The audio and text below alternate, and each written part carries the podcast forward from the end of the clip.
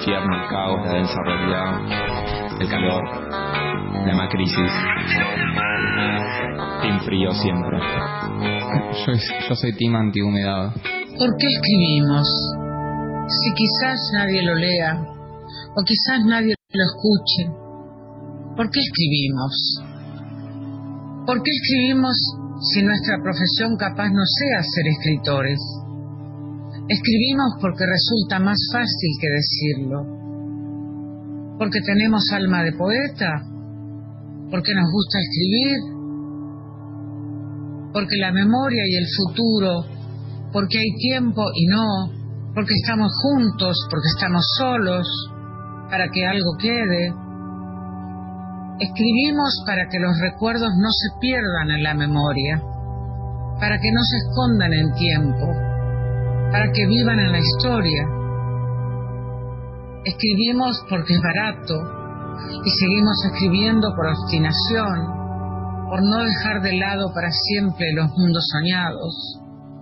Escribimos porque estamos enfermos de soledad, por egoísmo. Escribimos para establecer un vínculo al futuro, para sentir que podemos decir algo, que tenemos algo para decir, algo bello, algo fatal, algo extraordinario, para pensar que no existe la muerte. Escribimos porque duele menos que clavarse la viroma en la piel. Escribimos porque nada bueno se puede hacer con la tristeza, salvo quizás escribir poemas. Escribimos para que la vida duela menos.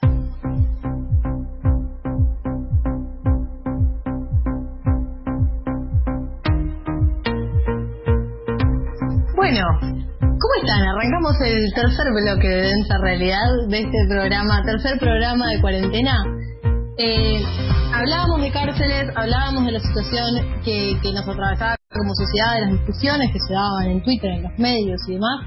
Y lo que escuchamos recién es un poema que se llama ¿Por qué escribimos? Es una producción colectiva que se armó en el taller de narrativa del Centro Universitario de Devoto, el FUD, eh, dentro del marco del programa de extensión de cárceles de la Facultad de Filosofía y Letras.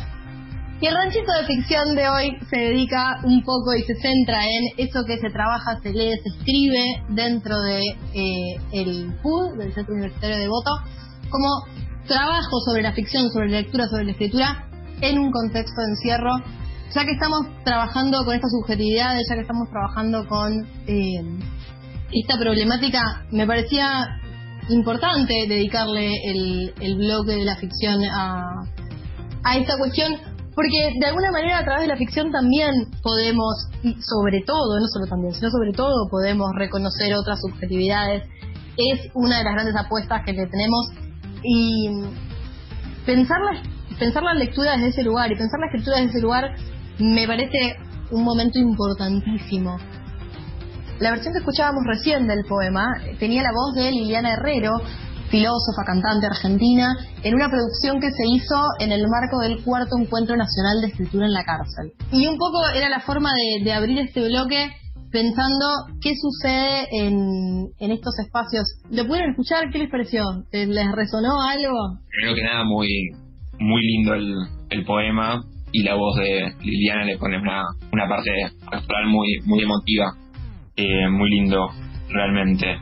Y está bueno un poco pensar para, para dar cuenta de todo eso que no nos damos cuenta o no queremos dar cuenta de que también pasa en esos lugares donde a veces eh, solo vemos muerte, violencia, donde también se cosecha vida, arte, expresión, me parece muy lindo y sobre los por qué, qué sé yo, eh, creo que, el poema lo dice de manera bastante, bastante linda, ¿no? Creo que el, ejercicio del arte en general, pero la escultura tal vez en particular, siempre haya tenido que ver con, con el deseo de poder conjurar un poco la muerte y el olvido en esos lugares donde, donde solamente habita o pareciera habitar ese, ese tipo de espectros. Y me parece que es una forma de, de obligarnos a mirar esas subjetividades que están del otro lado del discurso, que no son solamente un número que aparece en los medios una cifra que indigna y que genera un cacerolazo en un lugar, en otro, un, algo que puede ser catalogado como delito más menos violento. Son debates amplísimos, son debates súper complicados que tenemos que dar, que estamos obligados a dar, pero también son subjetividades en las que tenemos que dar cuenta. Y llegué a algo que me pareció interesantísimo, gracias a la ayuda de Lucas Adur, que es docente de la Facultad de Filosofía y Letras y de los talleres de narrativa dentro del CUD. Le mandamos desde acá un saludo grande, ya que me, ayudó a preparar el material para esta columna, que es eh, en diciembre del 2015 se publica en la revista La Resistencia, que está editada por la editorial de, la Facultad de Filosofía y Letras, a los 30 años del Centro Universitario de Devoto, un artículo que me pareció interesantísimo relacionado con los procesos de lectura y de escritura que se daban en esos talleres y que se llamaba El género delictivo, un manifiesto. Es un texto que está, mm, que está armado por participantes de los talleres de extensión y por en diálogo con algunos de los profesores que participan de- del programa. Es un texto programático, es un texto que postula la presentación de un nuevo género literario, de un género literario en construcción. Cuando pensamos, me pongo en modo clase, chiques, perdón.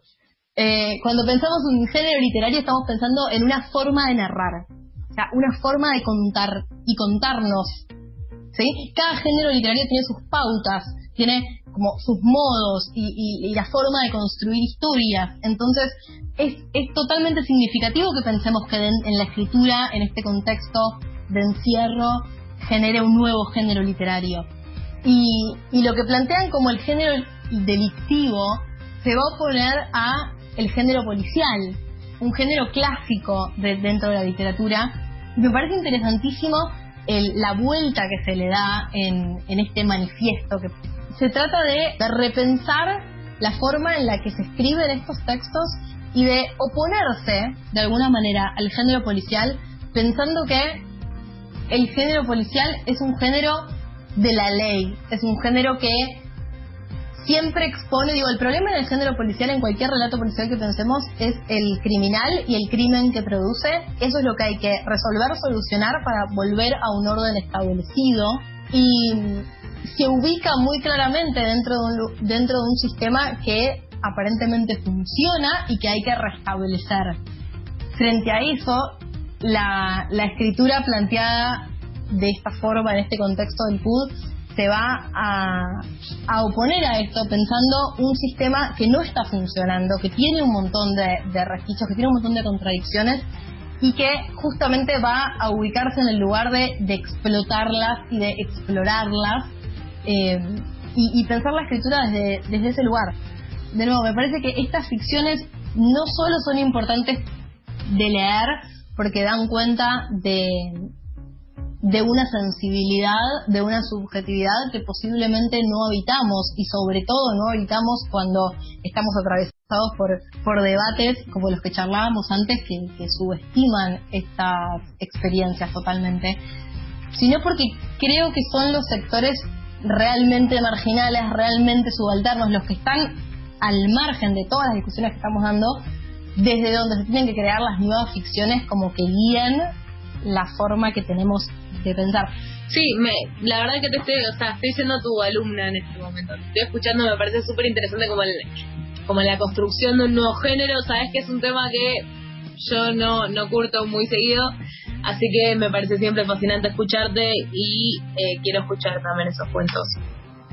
Les voy a leer unos fragmentos de, en principio, de lo que es este, eh, de nuevo, repito, manifiesto publicado en la revista La Resistencia, editado por la editorial de Filosofía y Letras, en, el, en diciembre del 2015, en el número que está conmemorando y recordando los 30 años del Centro Universitario de Devoto. Y lo que dice, traje tres fragmentos como para que pensemos, porque en estos fragmentos, digo, estamos hablando de un gen- nuevo género literario, pero hay un montón para ustedes, sociólogos, que puedan pensar. Así que escúchenlo atentos. Leo la primera parte. En la práctica concreta, la ley no es igualitaria, sino que favorece a los sectores más pudientes y poderosos y perjudica a la estructura social más fragmentada. Como sabemos, el Código Civil está hecho para los ricos y el Código Penal para los pobres. Frente a esto, el género delictivo se propone dejar en evidencia el funcionamiento a partir de un acercamiento antropológico y sociológico a los hechos. Intenta mostrar los factores, las circunstancias y el contexto que llevan a los personajes a ir en contra de la ley y el orden. Me encanta porque esta idea de cerrar con la ley y el orden me hace acordar a la serie Yankee, ¿no? No sé si soy solo yo. Sí, sí, creo que, que, se ganó, esas palabras son de esa serie, no hay forma, como quedó, pero no sé, tiene 60.000 temporadas, es obvio, son cosas que quedan. Es que es Pero- un terreno ganado y es interesantísimo pensarlo como es el terreno de la ley, o sea, es el terreno de lo legal, lo ilegal, lo que está bien y lo que está mal, y es lo que estamos discutiendo en este momento. Sí, y el posicionamiento claro en como para quién está hecho el Código Penal, para quién está hecho el Código Civil, nosotros estamos de este lado y nosotros queremos plantear otra forma de ver esto, como y repen- como desde ahí. Exacto, digo, y esto está pensado, de no, es un manifiesto de, de- lo que se propone como un nuevo género literario. Estamos hablando de la construcción de ficciones, pero es obvio que atrás de la construcción de ficciones están todos estos presupuestos que están totalmente atravesados por las cuestiones eh, sociales que veníamos planteando en el bloque anterior, digamos. Sí, tuvimos, tenemos una pequeña interferencia, pero sí, totalmente creo que, que está todo desde la columna que sacamos al principio de la semana, como, como la, mm, como lo que charlamos hace un rato entre todos de, del- de la situación cartelera en sí, y lo que estás haciendo vos es, es una, yo creo que es como una ventana a todo lo que estamos hablando. Nosotros que hablamos de datos crudos, de gente que nos cuenta cómo son las cosas, de, de los números reales, de cómo es la situación, de cuál es la ley, la no sé qué, el poder judicial. Esto es otra forma de ver la situación y también es como una forma de, de no sé bien qué palabra usaste, me sale como humanizar, pero me parece horrible humanizar, pero de alguna manera lo es, ¿no? De, de corrernos del delito, del no delito y de pensar realmente como, como la- las personas individuales que están viviendo en esa situación y que a la vez están pensando esa situación. Sí, totalmente. Y lo que pienso es esta cuestión de eh, esto implica, o sea, todo esto que estábamos hablando antes, los datos y, y las diferentes formas en que socialmente podemos pensar las, las contradicciones del tema penitenciario, hacen en formas de ver el mundo. Y pensar un nuevo género literario implica eso, o sea, pensar una nueva forma de construcción de ficción implica una nueva forma de ver el mundo. Eh, les leo entonces el segundo fragmento de este manifiesto que dice, el género policial clásico entiende que el sistema funciona y lo defiende a rajatabla y enmarca al delincuente como el único problema. En cambio, el delictivo considera el pacto social como un desacuerdo y un conflicto constante entre explotadores y explotados, donde los explotadores usan un doble discurso de igualdad, derecho y justicia, donde la realidad muestra dos estructuras sociales, una más fuerte y la otra cada día más fragmentada. Esta fragmentación se debe a que el sistema está pensado para que los más educados gobiernen a los más ignorantes. Esa es la segunda parte que quería traerles a ustedes y pensaba cuál en relación está con lo que decíamos antes de eh, el doble discurso en relación a la igualdad, el derecho y la justicia, en relación a pensar al delincuente como un único problema, como que es un caso aislado, alguien que decidió salirse de la ley y totalmente desvinculado de redes sociales que, que un poco motiven o condicionen ese, ese accionar. Sí, motiven condiciones o no dejen otra alternativa. Y es, yo creo que, que, que ese pensamiento se puede aplicar a, a todas las violencias de alguna manera, a todos los tipos de violencia, eh, hasta, no sé, lo que, lo que está últimamente muy en agenda, que es la cuestión de como la violencia machista, que todos somos parte de la violencia machista de alguna manera, todos somos parte de la violencia de, de los robos, de los hurtos, de los asesinatos, como hay de alguna manera, y sobre todo esto que hablábamos de, de los pibes que terminan en Cane, que son como los las principales como víctimas o, o principales personajes, podríamos decir, de todo lo que está pasando, eh, como son responsables del orden social en el que vivimos. Por ende, somos responsables de este orden social, porque vivimos en él y somos cómplices de que él se replique, ¿no? Sí, totalmente. Y de alguna manera, digo, esta forma de escritura que da cuenta de que ese sistema está fallado o no funciona o tiene estas contradicciones, nos enfrenta con eso, que es con lo que necesitamos enfrentarnos, porque no es un problema, porque si no sería pensar que eh, estas cuestiones son un problema de los presos, las presas en esa situación y que es algo que hay que resolver para ellos, pero es un problema del tejido social en general, o sea, es un problema nuestro también. Digo, por eso es la relevancia de estas ficciones en este momento. Sí. Una pregunta. Sí, cómo no. Sí, antes de que leas la tercera parte. ¿Esto que estás leyendo son fragmentos del manifiesto o es todo el manifiesto separado en tres?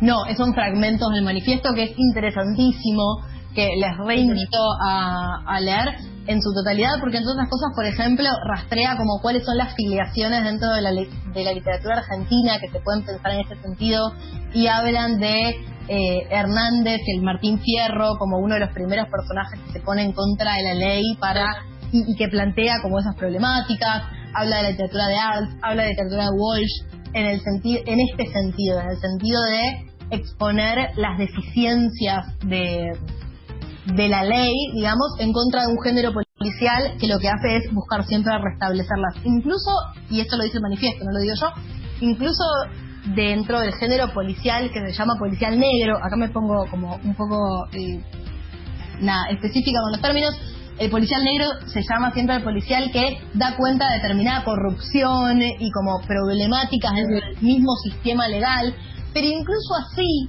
el policial negro busca restablecer un orden. Entonces, frente a eso, dicen, el género delictivo es otra cosa. El género delictivo es dar cuenta de que esa ley no funciona, o por lo menos no funciona para todos. Está excluyendo a toda una clase subalterna que queda siempre ubicada desde el lugar de lo fragmentado, desde el lugar de lo que está mal, lo que hay que corregir, lo que termina cayendo en el sistema penitenciario. Eh, les leo la última parte, entonces. Eh, dice, y esta es la parte que más me gusta, obviamente. Para hacer esta revolución literaria no es posible, como en ninguna revolución, hacerla solos. Convocamos a que lean, escuchen y creen. Como ya dijimos, no es necesario tener antecedentes penales para escribir literatura delictiva. La invitación está abierta para cualquiera, desde un niño de tres años, sabiendo que la edad de imputabilidad es cada vez más baja, hasta un anciano, en este género, como dijimos, el delito es una herramienta literaria para interpelar críticamente a la sociedad. No levanten las manos ni nos tengan temor. No vinimos a robar, vinimos a escribir. Los watch déjense los puestos. Así termina y cierra este manifiesto del género delictivo que me parece hermoso, no sé qué piensan, y, y, me parece realmente como una propuesta para pensar un nuevo tipo de escritura, un nuevo tipo de escritura, repito, hiper, hiper importante, no solo porque tenemos, no solo porque esos espacios son importantes en esos contextos, sino porque tenemos que dar cuenta de estas subjetividades y estas formas de pensar la realidad.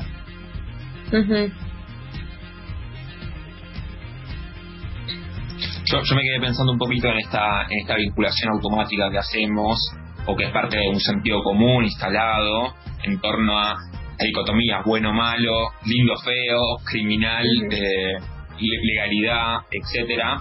Y la verdad es que me, parece como muy problemático como, como incorporamos de manera tan crítica desde cierto campo popular esas, esas dicotomías y cómo eso nos encierra en la imposibilidad para poder pensar este tipo de, problemáticas sociales.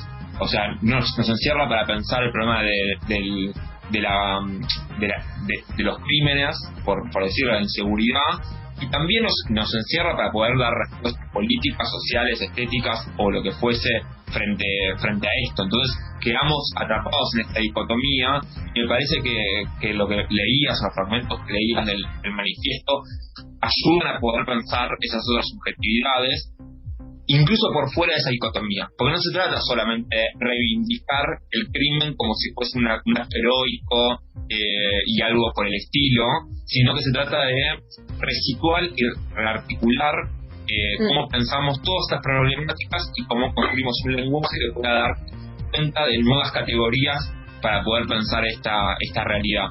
Me parece que es muy necesario y es muy necesario sobre todo hacer ese ejercicio que, que vos también te das cuenta un poco con lo del manifiesto de no hablar en nombre de, sino empezar a escuchar un poco más y empezar a eh, desde ahí poder tener algún tipo de, diálogo. Sin reconocimiento sobre el otro, sobre la otredad, no hay diálogo posible. Sí, totalmente. Y en esa, en esa línea de escuchar más de lo que tenemos para decir muchas veces desde este lugar, eh, quiero cerrar esta columna con un fragmento de un cuento que me parece hermoso, que lamentablemente es demasiado extenso como para leer todo en este momento, pero sí recorté un fragmento que me parece muy lindo de un cuento escrito en este contexto, en el marco del taller de escritura del PUD. Eh, se llama, el cuento se titula Héctor Aurelio Chichopsia y está escrito por Guillermo, uno de los participantes del taller. Eh, también, para saber, ganó un premio de la editorial Nuevo Hacer, este cuento. Eh, y si quieren, les leo este, este fragmento. El domingo, con puntualidad suiza, las dos están en la puerta del penal una hora antes de la entrada. Como siempre, dando la nota. Zapatos de taco, ropa ajustada, donde las curvas moldeaban el jersey. Un perfume dulce y fuerte. Sus labios de rojo carmín culminaban una muestra perfecta de dos mujeres de la calle. No podían pasar desapercibidas, y así fue. Pame, las tres de adelante nos están relojeando cada dos por tres y se ríen las gilas o yo veo mal. Tranqui, Loli, no vas a empezar a bardear. Todavía no entramos. Los muchachos nos están esperando y nos preparamos para ellos. Están en cana. Loli no entiende razones. Todos son iguales a la hora de visitar a sus hombres. Las mujeres son más compañeras. Ellas son capaces de seguir a su pareja hasta el penal en el fin del mundo. En cambio, los hombres son ingratos al momento de seguir a una mujer en cana. Rápidamente cambian por la primera que se les cruza y la dejan varada a su suerte. Loli no aguanta y se dirige directamente a las tres risueñas de la cola. Escúchame, Gila, ¿de qué estás riendo? ¿Tengo monos en la cara o dormiste con Alf? Chicas, el mono viejo habla. La naturaleza se equivocó, no era tan sabia al fin. Esas fueron las últimas palabras que se le escuchó decir, hasta que la boca se la cierra la Loli de un cortito en la pera. La grandota cae como un plomo al piso. En ese momento, Pame ya sabe cómo va a terminar todo y está cuidándole las espaldas a su amiga. Enseguida, al ver que la van a arrebatar a Loli, la madruga a su oponente y con un empujón manda a la segunda al piso. La fila se transforma en una rueda para ver la pelea de tres contra dos. Nadie se mete en el circo romano. Entre piñas, tirones de pelo y revolcones, la pelea anticipaba un triunfo para las mujeres de la vida y así fue. Terminan las tres desparramadas por el piso y la fila comienza a acomodarse y arrancar hacia adentro del penal. Ellas, hábiles en la contienda, se acomodan como la mujer maravilla y como si nada hubiera pasado, y con presencia casi perfecta caminan hacia el encuentro esperado. La visita transcurre de acuerdo a lo planeado. Preparan milanesas con papas fritas y de postre para la mateada de la tarde un bizcochuelo. Las chicas les cuentan la riña de la entrada, pasando a ser no más que una anécdota. Chicho rápidamente entra en buenas migas con Pame y ella responde al fuego que comenzaba a prepararse. Mientras los dos se iban conociendo y creciendo en una amistad con derecho a roce, el Pela y la Loli ya habían pasado al baño y como si fuera la primera vez explotaron en una danza de sexo furtivo. Si esas paredes contaran los amores fugaces que se jugaban en minutos, nadie lo creería. El amor se hace cuando se puede y donde se puede. Es la alternativa a lo no planeado, es el sabor del no saber que lo hace más intenso y es no conocer el final de algo anunciado. La piel sirve de carburante en aquel reducto de dos por dos, rodeado de cerámicas blancas y unas mantas al piso. El amor no tiene límites ni lugares prohibidos, solo dos que se aman. Loli trata de acomodarse un poco y salir lo mejor posible, pero la lucha cuerpo a cuerpo ha dejado huellas inocultables. Acto seguido, Pame lo invita a Chicho a probar el cuarto del diablo. Todo comienza muy de a poco, como nace una ola hasta romper en la costa. La transpiración de sus cuerpos arma un lago de amor donde los dos nadan hasta ahogarse el uno con el otro. Habían nacido para eso. Ninguno de los dos espera enamorarse. Sus cuerpos explotan. Ella, a quien nadie le podía enseñar nada, aprende lo único que en su profesión estaba prohibido, amar. Él, que en su cama había tenido toda mujer dispuesta a enamorarse, nunca lo había logrado. En su profesión estaba prohibido ser blandengue y no juega en su vida la palabra amor. Solamente una vez su amor conoció la dueña, pero esa palabra murió antes de nacer. Era morena de ojos celeste agua, donde solo se reflejaba su rostro.